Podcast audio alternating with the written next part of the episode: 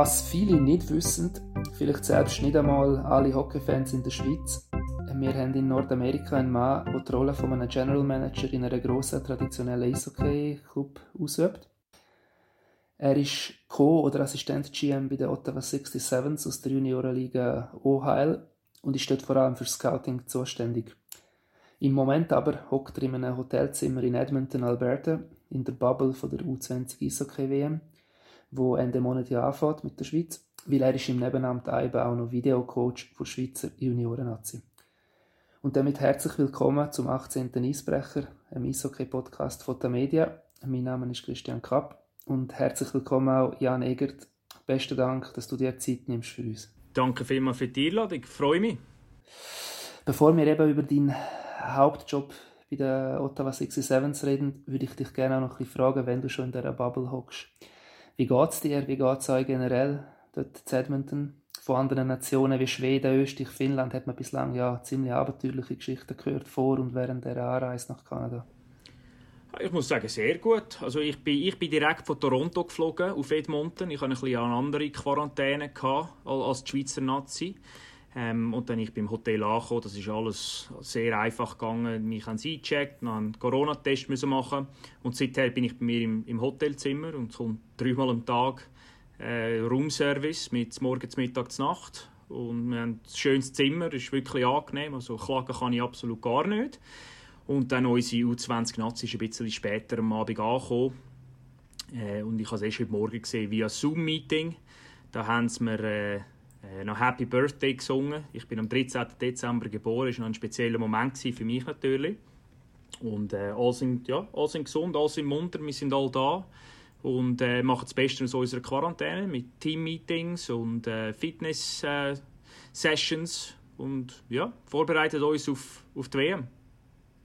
Habt ihr irgendetwas gehört von den Schweden zum Beispiel? Die haben ja wegen Corona ohne Coach anreisen.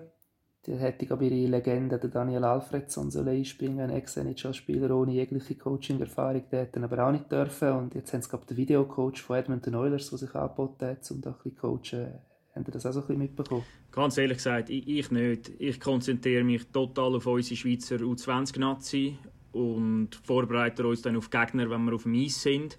Aber was neben dem Eis äh, abgeht mit verschiedenen Nationen, da, da schaue ich gar nicht. Bei euch ist also alles einigermaßen so wie geplant, abgesehen von denen, die ihr auch müssen in der Schweiz lassen Ich glaube schon. Aber dass, äh, daher ich ja eigentlich nicht in der Schweiz war für die sieben Tage, wo, wo die Schweizer Nazi im Ulm war, in der, in der Zuger Region, äh, kann ich eigentlich gar nichts dazu mitteilen, weil meine Quarantäne war anders. Ich war daheim in Toronto mit meiner Freundin und dem Hund und ja, hatte eine ruhige Woche. eine Woche hast du auch in Quarantäne? Ich bin auch sieben Tage daheim und musste dreimal äh, Corona-Test machen und mit diesen drei negativen Resultaten ich ins Flugzeug einsteigen und auf Edmonton fliegen. Und dann, wie gesagt, Edmonton am Flughafen gerade abgeholt worden von Hockey Canada oder von der IHF ins Hotel, Test, ab ins Zimmer und seitdem bin ich da. Ich denke, das haben ihr auch alles schon geplant. Was machen ihr damit eure Teenager-Jungs da nicht durchdrehen, allein in ihrem Hotelzimmer in diesen vier Tagen? Wahrscheinlich ein bisschen Herausforderung ist, dass die so lange allein rumhocken müssen? Ja, es sind, wir haben täglich äh, drei, vier Meetings pro Tag, äh, Fitness-Sessions mit den Spielern, Video-Sessions mit den Spielern.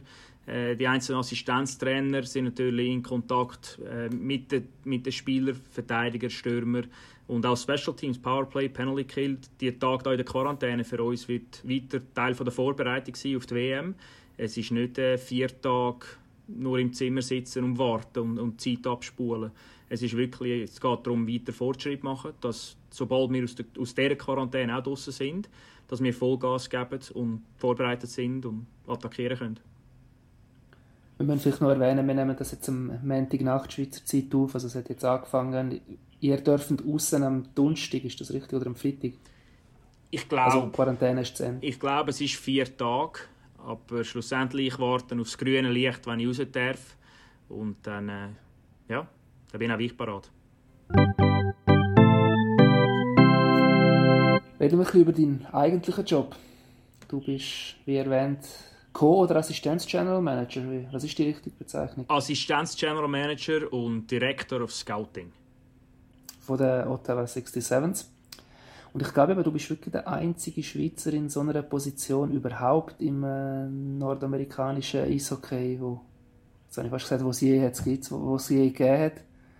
Egal auf welcher Stufe. Ist, ist das richtig? Weißt du das überhaupt? Ich bin mir nicht sicher. Ich habe noch nie irgendwie Research gemacht, um zu schauen, ob ich wirklich der einzige Schweizer bin. Äh, es hat nicht viel. Ich kenne aber bis jetzt noch keinen. Äh, es hat noch ein paar andere Europäer in der Canadian Hockey League. Äh, Kitchener Rangers haben einen schwedischen Assistenztrainer zum Beispiel. Aber äh, ich glaube, als Schweizer in der Canadian Hockey League bin ich ja eventuell der Einzige. Es ist ja Junior-Eishockey, aber ich glaube, das muss man sich schon trotzdem ein bisschen anders vorstellen als zum Beispiel Junior-Eishockey in der Schweiz. Kannst du ein bisschen deinen Verein mal vorstellen, für solche, die, die sich da nicht so auskennen, was, was man sich darunter vorstellen kann, auf was für Ebenen sich das bewegt? Ja, natürlich. Als erste, die erste Ebene ist sicher mal die Zuschauerzahl. Wir haben im Durchschnitt äh, pro Heimspiel 3'500, 4'000 Zuschauer. Äh, vor, jetzt, vor eineinhalb Kalenderjahren sind wir im Playoff-Final gegen Guelph und haben dort in sechs Spiele verloren und haben tollen Ausverkauf gehabt mit Kapazität, glaube 7'500, 8'000 Fans. Äh, und die Junioren vorstellen, die Juniorenliga vorstellen, äh, in der Ontario Hockey League, das sind 16- bis 20-jährige äh, äh, kanadische und amerikanische äh, Junior-Hockeyspieler.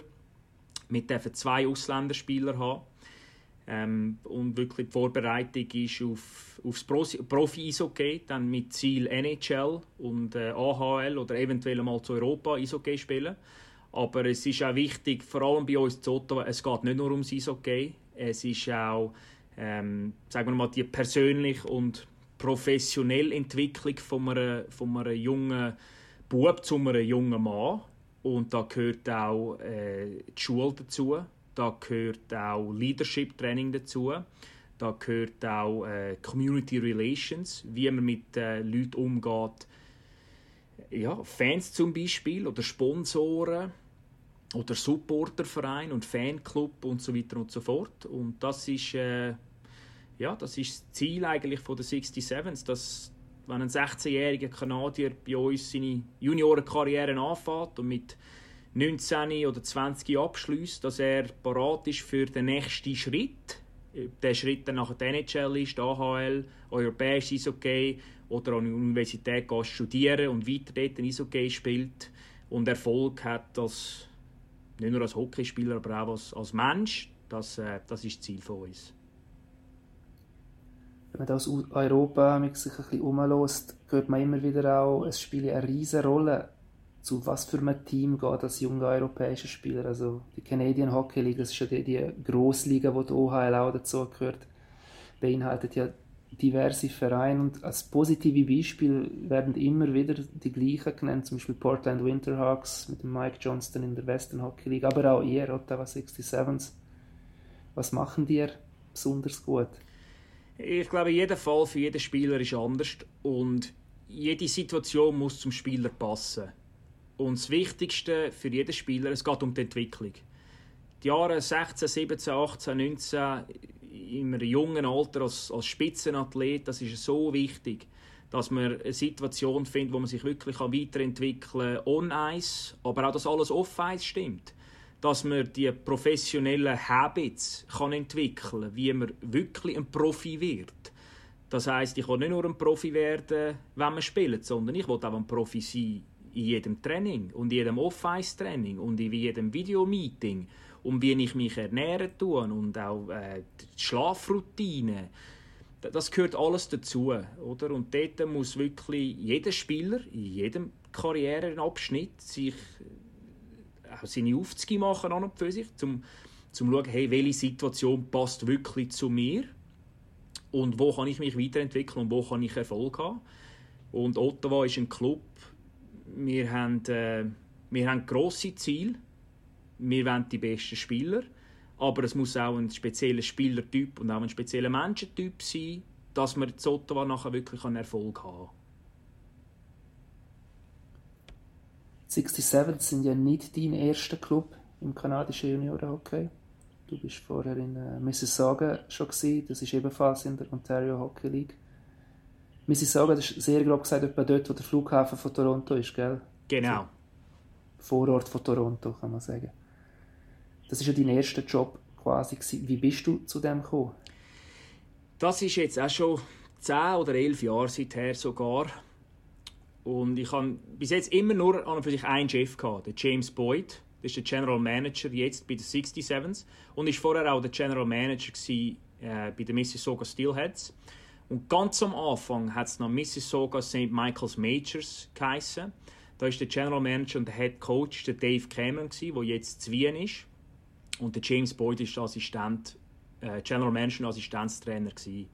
Und bei mir hat es angefangen. Ich bin an der Laurentian Universität am Studieren gewesen, äh, an Sportmanagement und Sportwirtschaft und habe mich weiter entwickeln in der Hockeywelt. Ich gewusst, ich habe das Talent selber nicht dazu, dass ich jemals in die professionelle Hockeywelt schaffe mit ja, vom Talent her, das passiert nie. Aber ich bin, äh, ich habe schon immer riesen Interesse im Eishockey und habe das Gefühl gehabt, ich kenne mich aus ein bisschen und habe so mal angefangen als Scout. Total freiwillig, habe Kontakt aufgenommen mit Mississauga St. Michael's Majors an dem Zeitpunkt und sie haben mich an für sich akzeptiert und haben Türen aufgemacht und gesagt, ja, wir können mal anfangen mit Scouting Reports und mal schauen, was rauskommt. Und dann, äh, ja, 10, 11 Jahre später, jetzt sind wir zu Ottawa in dieser Rolle. Und dazwischen, äh, ja, ich habe viele Rollen gehabt, Mississauga. Es hat angefangen als, als Ontario Hockey League Scout. Da ist es mehr um Taktik gegangen, um Pre-Scout. Und dann bin ich auf, habe ich sogar auf Toronto gezügelt oder außerhalb Mississauga und habe dort äh, angefangen zu scouten im Minor Midget Alterskategorie, wo 15-jährige Spieler wären, die dann draftet werden in die Ontario Hockey League und habe dort von unserem Head Scout, Jim Cassidy, viel können lernen und einfach viel können mithelfen. Und dann hat es dort äh, als Videotrainer angefangen. Dann habe ich drei Jahre lang als Videotrainer auch noch geschafft, in Mississauga. Und habe mich eigentlich einfach immer weiterentwickelt und habe einfach immer mehr Chancen bekommen, mehr zu lernen und mehr zu mithelfen und mitmachen. Und das hat sich dann einfach aufgebaut dass ich dann für zwei Jahre sogar zur NHL Central Scouting gewechselt habe und dort im Büro geschafft habe. Also es ist für sich als Hockey-Fan ist es ein absoluter Traumjob. Weil das sind Statistiken biegen, man kann jeden Spieler kennenlernen, wirklich weltweit mit Video. Man hat Unterlagen und Scouting-Reports über jeden Spieler weltweit, der für den NHL-Draft in Frage kommt. Und das ist natürlich unheimlich interessant. Und zu dem Zeitpunkt ist optimal für mich. Ich habe so viel gelernt über Scouting, über die Hockeywelt und wie die Hockeywelt wirklich funktioniert. Ähm, das ist enorm wichtig für meine Karriere und perfekter Zeitpunkt. Und nach zwei Jahren dort hat es dann bereicht, dass Mississauga Steelheads an dem Zeitpunkt mich als Assistenz-General Manager angestellt haben. Im zweiten Jahr hat dann Jim Cassidy ist zurückgetreten und ich habe eine Head Scouting Rolle übernommen und dort haben wir dann im Final gegen Erie in fünf Matches verloren. Und dann im Sommer ist der James angestellt worden von Ottawa 67s. Und ich hatte auch keinen Vertrag mehr. Gehabt. Und er hat mich angestellt. Und ja, jetzt sind wir ungefähr wieder gleich weit. Äh, jetzt habe ich die gleiche Rolle, Assistenz-General Manager dort und auch wieder Head Scout dort. Und wir haben in den letzten paar Jahren recht Erfolg gehabt mit den 67s. Was wir vielleicht noch für unsere Hörer sagen müssen, was eventuell von der Aufnahmequalität ein bisschen anders ist als sonst. Ich hocke natürlich nicht in Edmonton bei mir an im Zimmer. Wir machen das logischerweise äh, online, sind wir verbunden miteinander am Computer. Also falls es da vielleicht zu kleinen abgehackten Momenten kommen, liegt das an der Technik, die wir dann nicht groß können ver verändern äh, Du, Jan, du bist ja quasi ein Auswanderer aus der Schweiz. Kann ich so nennen, oder? Ja, Kannst du uns ein bisschen die, deine Geschichte erzählen? Wann hast du die Schweiz verlassen? Warum hast du die Schweiz verlassen? Was hast du vorher in der Schweiz gemacht? Ich war jung. Ich war erst elf, als meine Eltern mit mir und mit meiner Schwester ausgewandert sind. Äh, wir hatten eine Bäckerei, Familienbäckerei Zuster, außerhalb Zürich. Und meine Eltern sind vor, ich weiß jetzt nicht mehr, vor 30, 35 Jahren, ja, 35 Jahre sicher, mal ein Jahr durch Amerika gereist und es hat mir unheimlich gefallen und auch Kanada. Und es war ein Traum von meinen Eltern, mal auswandern, mal in einem anderen Land zu leben.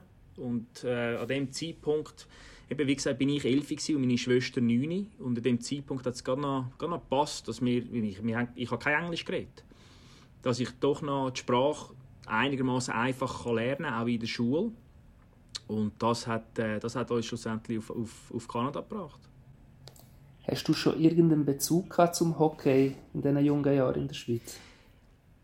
Einfach eine enorme Liebe, ganz ehrlich gesagt. Ich bin ein besserer Fußballer als ein, als ein Eishockey-Spieler.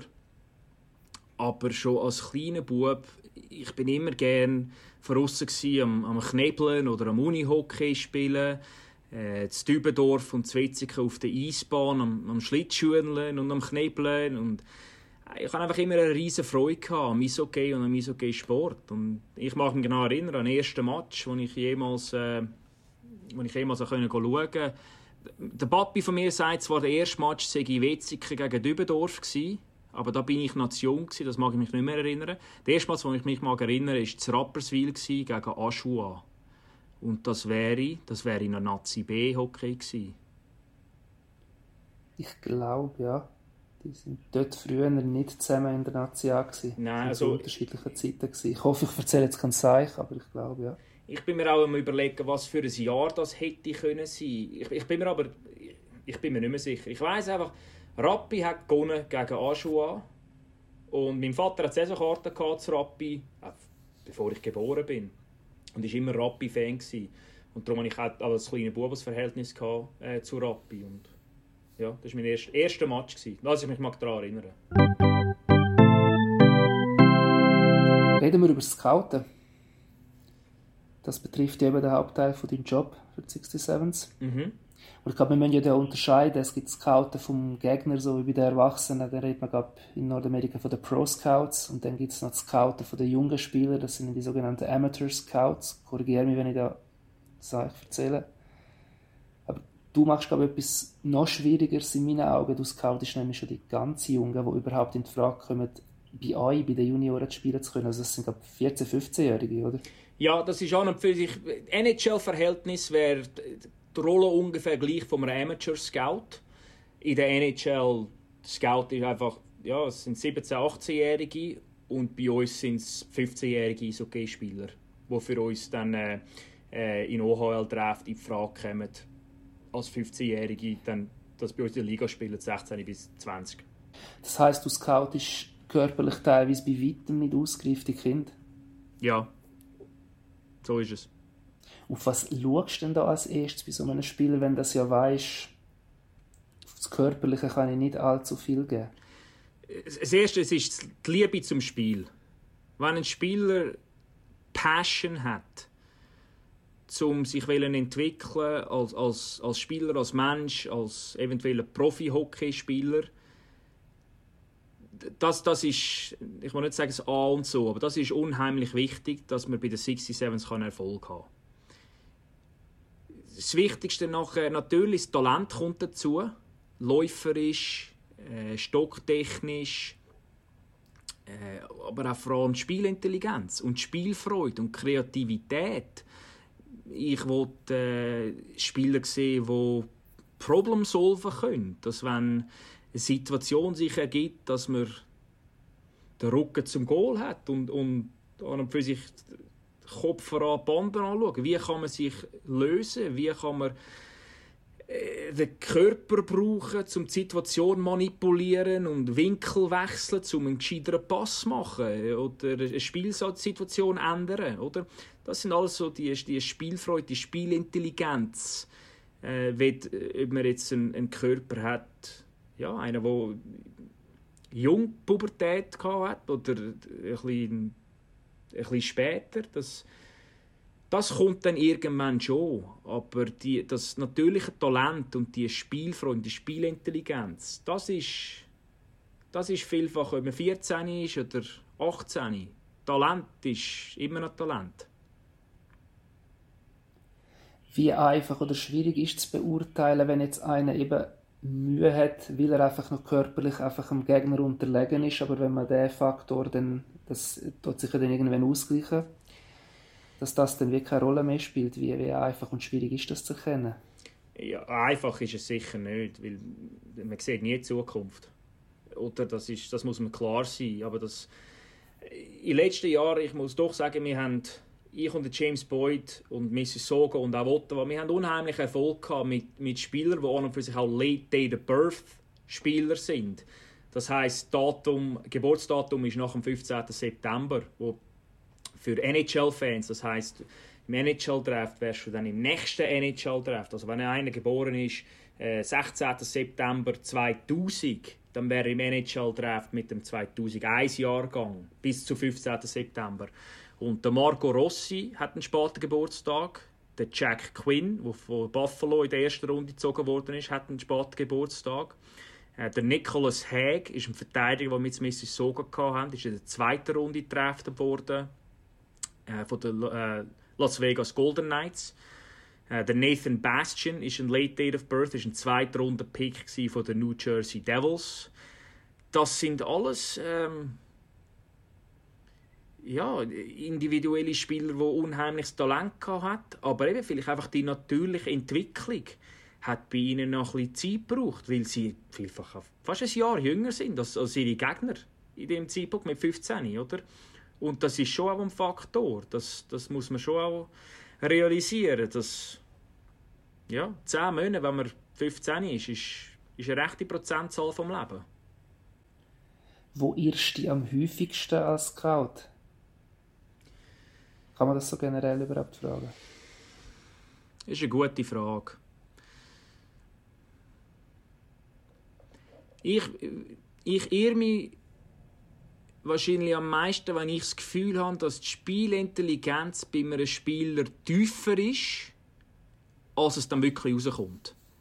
Dass es vielfach Situationen, also vielfach, aber dass es Situationen gibt, dass es Spieler gibt, die von anderen Mannschaften getroffen werden, wo ich dann ehrlich muss sagen, der Spieler ist talentierter oder hat höhere Spielintelligenz, als ich beurteilt habe als Scout. Und dass ich dort einen, nicht einen Fehler gemacht habe, aber dass ich das misskalkuliert habe.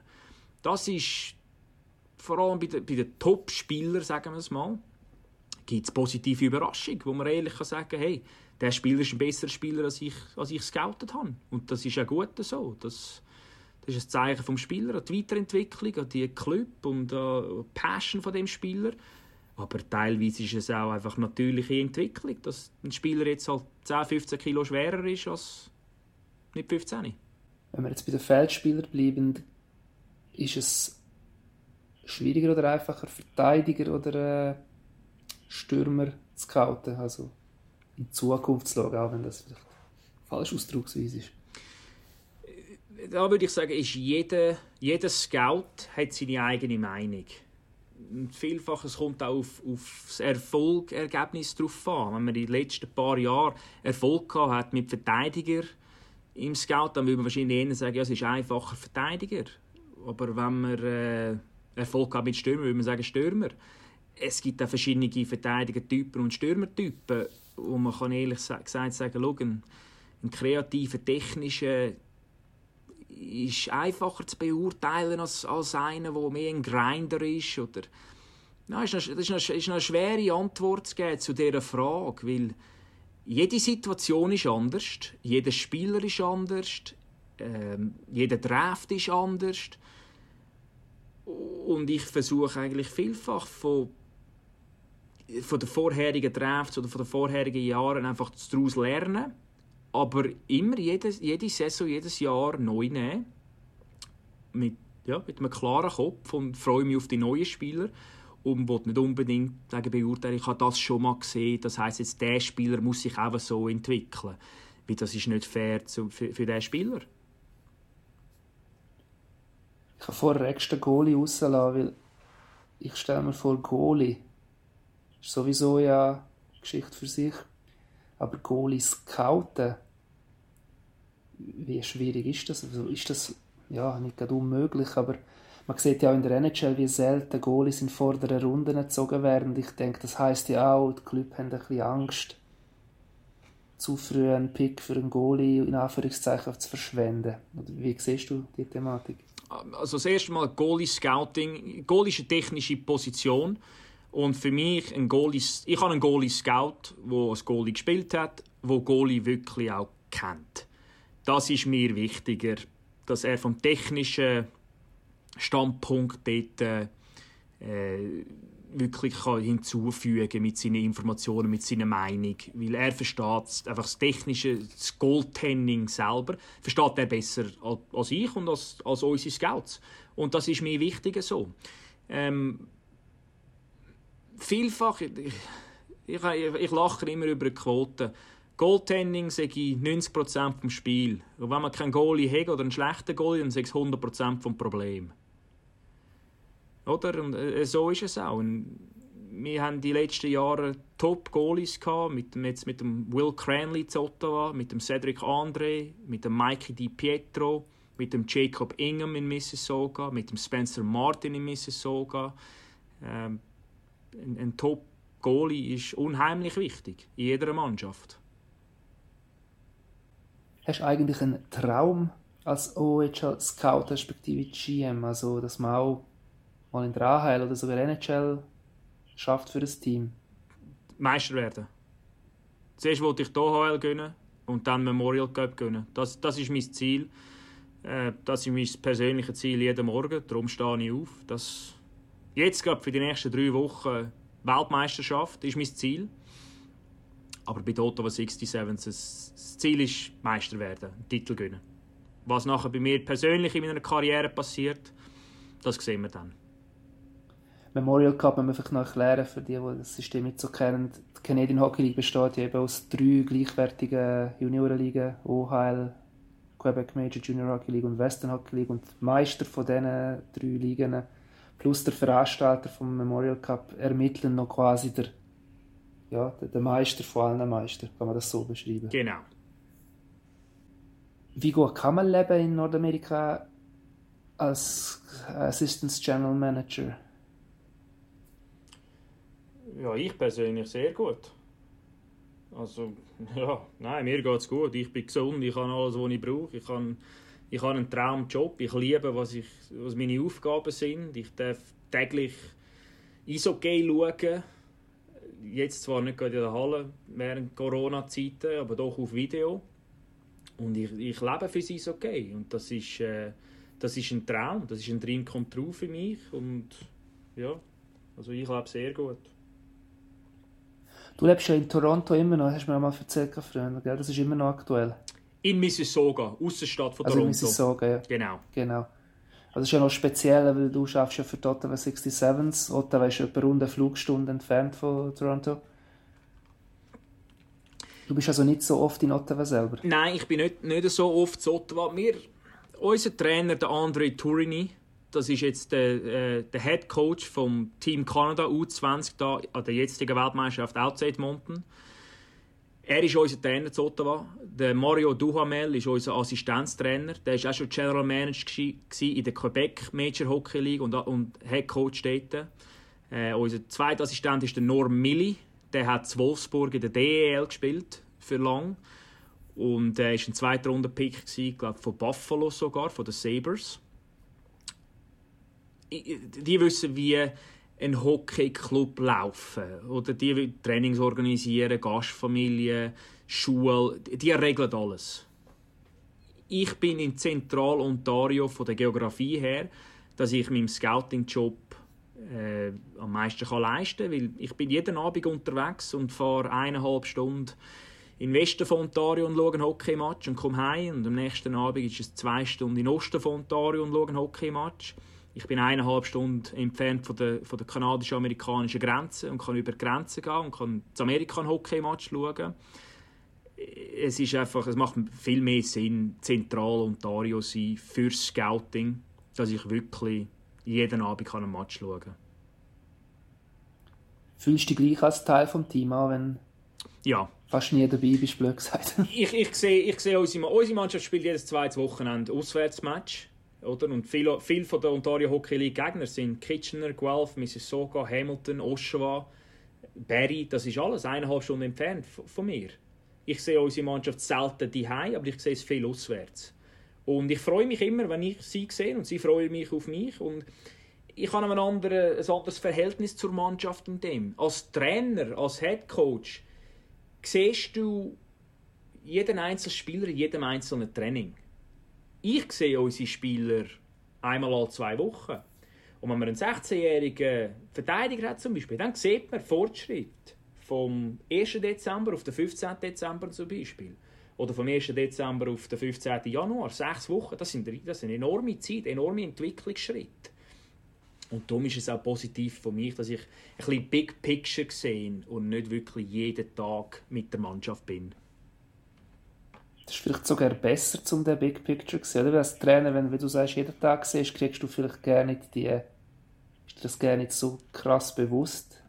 Es ist einfach eine andere Meinung im Gespräch mit dem Trainer, weil ja, wir leben in einer anderen Situation, in einer anderen Welt von dem her. Es, es ist einfach unterschiedlich und es ist positiv für, für die ganze Organisation. Eben. Der Trainer sieht es einen Weg, er ist mit der Mannschaft täglich, ich sehe es einen anderen Weg, ich sehe die Mannschaft persönlich vielleicht einmal alle Woche, einmal alle zwei Wochen. Äh, ja. Kennst du unseren Podcast ein bisschen, den Eisbrecher? Ich habe auch schon zugelassen.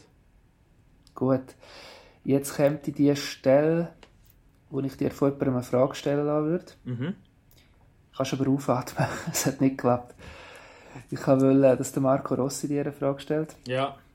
Der Österreicher, den wir schon erwähnt haben, der lange im Nachwuchs von der ZSC 1 aufgewachsen ist und von 2018 äh, bis 2020 aber bei AI, bei der Ottawa 67 gespielt hat. Ich habe ihn leider nicht mehr erreicht. Ich habe wahrscheinlich im Spar geschrieben. Aber das hindert uns nicht, um ein bisschen über ihn zu reden. Es gibt ja einen richtigen Hype rund um den Marco. Er ist ein Center, er ist als Nummer 9 im letzten NHL Draft zu Minnesota gegangen, gezogen worden. Er hat die letzte Saison unglaubliche Scorerwert bei euch in Ottawa gehabt. Wie hast du ihn erlebt? Und der Hype, ist, ist der zu Recht rund um ihn herum? Der Marco ist einfach Leidenschaft pur in, in, in, sich selber. Der Marco hat eine professional, eine professional Mentalität mit allem das ist von Anfang an, wenn der Marco in die Eishockey-Halle reinläuft, in die Arena bei uns reinläuft, dann, dann ist es Arbeit. Und er will seinen Job so gut wie möglich machen und sich verbessern, täglich. Und ist verbissen, dass, dass das auch passiert. Und all die, äh, eben, 9. Overall-Pick und Topscorer in der OHL, das ist alles Verdienst von Marco für seine Arbeit und seine detaillierte Arbeit vor allem. rein als Eishockeyspieler, wie würdest du ihn beschreiben in Match auf dem Eis? Äh, ein Two-Way-Player, einer, der offensiv kann produzieren kann, aber ein, ein Spieler, der unheimlich stolz ist auf seine Defensivarbeit. Marco ist ein Spieler, der alle drei Zonen gewinnen will. Defensivzone, neutrale Zone und Offensivzone. Und das ist eher selten in einem 18-jährigen Hockeyspieler auf dem Niveau. Auf, wirklich auf dem Niveau. Das, ist, das macht Marco speziell für mich. Das erinnert ein bisschen, wenn ich zurückdenke, wenn, ich äh, wenn man mit äh, Nico Hischier ein bisschen geredet hat in diesem Alter, wie er das auch immer betont hat, dass es eigentlich ungewöhnlich ist für Spieler in diesem Alter, die ja oft ja, ein bisschen vereinfacht sagen, Goal möchten schiessen das, das macht. Kann man das so ein bisschen vergleichen oder ist das jetzt zu. Ja, ein bisschen, ein bisschen schon, weil der Marco und der Nico haben beide unheimlich hohe Spielintelligenz und auch unheimlichen Stolz eben auf die Defensivarbeit, weil Defensivarbeit, das ist, das ist ein Krampf, das ist nicht Offensivhockey spielen, das macht Spaß. Defensivhockey, das ist Arbeit. Aber beide Nico und Marco, die haben ja, unheimlichen Stolz auf das und nehmen diesen Teil vom Spiel zur Kenntnis. Und ja, das ist ein wichtiger Teil, auch für ihren individuellen Erfolg, individuelle Entwicklung, aber auch Mannschaftserfolg. Ich weiß nicht, wie oft ich das schon in Interviews von später sehr guten Spielern gehört habe, wenn sie zurückgeblickt haben auf ihre Jugendzeit, wie sie auch gesagt haben, ja, eigentlich ist mir defensiv am Anfang ja, egal gewesen. Und ich habe ja, fast wie bereut, dass es so ist und das hat das dann erst wie später ein bisschen gelernt. Ein Teil dazu gehört aber auch, dass wenn ein offensiver talentierter Spieler äh, so eine Aussage hat, ja, im jungen Alter vielfach der offensiv talentierte Spieler hat den Böck wie immer auf dem Stock und ist ja selten in der defensiven Zone und hat den Böck in der offensiven Zone, weil sie, sie haben einfach das Talent. Oder man muss jetzt in eine Situation kommen, dass man es akzeptiert, aber dass man auch in einer Situation ist, dass man auch wirklich defensiv muss spielen muss. Und dann natürlich hat man noch eben wieder Nico und Marco, wo, wo so Sachen total akzeptieren und, das, und realisiert, dass das ein enorm wichtiger Teil vom Spiel ist und dass äh, sie stolz auf diesen Teil vom Spiel haben und das dazu wollen lernen, so schnell wie möglich. Und ja, das, darum sind sie erste Runde NHL-Pick. Eines Nummer 1 und der andere Nummer 9. Eine Frage von Reife auch, eigentlich. Ja. Ja, das, das gehört auch vom... Reife, Ehrgeiz, Stolz, das, das gehört alles dazu bei ihnen. Der letzte NHL-Draft hat auch ziemlich als überdurchschnittlich gut gehalten, mit extremer Tiefe in der Spitze. Und gerade von drei Spielern hat es ja geheißen, dass sie sofort eigentlich absolut bereit schon sind für die NHL in diesem jungen Alter. Das ist natürlich Nummer 1, der Kanadier Alexis Lafrenière, Nummer 3, der deutsche Tim Stützle, der von den Ottawa Senators jetzt so geworden ist. Und eben die Nummer 9, der Marco Rossi. Mit dem Scout-Auge jetzt von dir, würdest du sagen, ja, der ist wirklich jetzt schon NHL-ready? Ja, ich glaube schon. Also Lafreniere und Stützle, die haben enormes Talent. Marco auch. Ich kenne den Marco von allen drei natürlich am besten. Und bei Marco ist es wieder die professionelle Reife und, und der Stolz auf, aufs defensive Hockey. Dass ein Trainer kann ihm schnell vertrauen. Und das ist enorm wichtig im professionellen Eishockey. Und so kommt der Marco immer schnell zu seiner Chance, sich in der NHL durchsetzen können.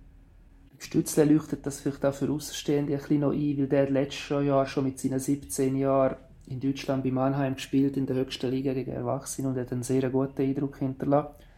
Bei Marco ist es jetzt vielleicht ein bisschen schwieriger für Außenstehende, weil er hat, ja, es wäre jetzt schön gewesen, bei der ZSC 1 das ein bisschen zu beobachten, aber er hat wegen diversen Quarantäne- und Corona-Fällen in der Mannschaft nur ein einziges Nationalspiel können machen für die Lions. Darum ist es wirklich schwierig, das einzuschätzen, wie er gegen Männer aussehen wird. Aber du denkst, er könnte es schon packen nach dem Camp. Du musst die Statistiken anschauen, aber der Marco ist glaube plus 69 gewesen, letzte Saison und die Saison war verkürzt. Also hätten wir die ganzen was sind's, 68 Spiele gespielt, dann hätte Marco Rossi den Rekord gebrochen von Top plus minus all time in der Ontario Hockey Liga und es wäre nicht einmal knapp gewesen. Ähm, Marco ist ready. Wie viel gibst du auf plus minus Bilanz? Das ist eine Statistik, die hin und wieder umstritten auch ist. Ja, bei Marco zähle ich viel. Nein, das sind alles, das sind so Bilanzen. Das, man muss, man muss Big Picture anschauen.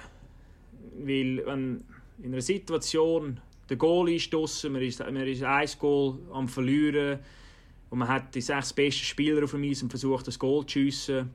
Und die Verteidigung haut einfach eins auf den Böck und es geht ins leere Goal und jetzt sind alle sechs Spieler sind das Minus.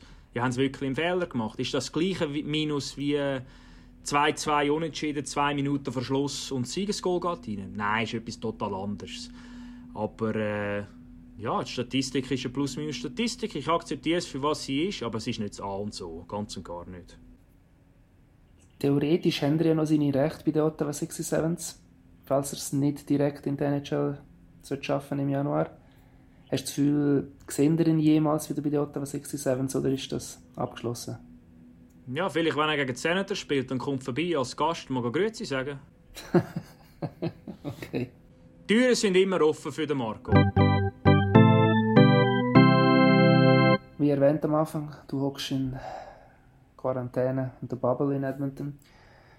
Ihr habt jetzt gerade zwei Testspiele und dann geht es am 25. Dezember weiter mit dem ersten Ernstkampf im Turnier. Ganz genau. Wir haben zwei Vorbereitungsspiele gegen Schweden und die Amerikaner. Und dann fangen wir am 25. an mit dem ersten WM-Spiel gegen die Slowaken. Vielleicht noch ein Tipp für das Turnier. Wie weit kommen ihr mit der Schweiz? Unser Ziel ist, eine Medaille holen. Und für das sind wir all da. meine, die Schweizer Nazi hat eine enorme Reise jetzt hinter sich in den letzten 24 Stunden. Äh, sieben Tage Quarantäne zuerst in der Schweiz und jetzt vier Tage Quarantäne da und in der, in der Bubble für, für drei Wochen. Das ist ein Abenteuer und unser Ziel ist Medaille holen. Jan, alles Gute an diesem Turnier. Nachher auch in deinem Leben in Kanada. Bist du eigentlich wieder mal auch in der Schweiz hin und wieder, oder? Ja, irgend, irgendwann dann schon. Ich mich jetzt schon zurück in die Schweiz bringen. Ich habe auch viele Familien in der Schweiz, ich habe Kollegen in der Schweiz. Es, ich habe ein gutes Verhältnis zur Schweiz. Ich freue mich immer, wenn ich wieder heimkomme. Besten Dank, dass du teilgenommen hast bei unserem Podcast. Danke vielmals für die Einladung. Hat mich gefreut. Macht Spass. Das war der 18. Eisbrecher. Besten Dank allen fürs Zuhören. Mein Name ist Christian Kapp.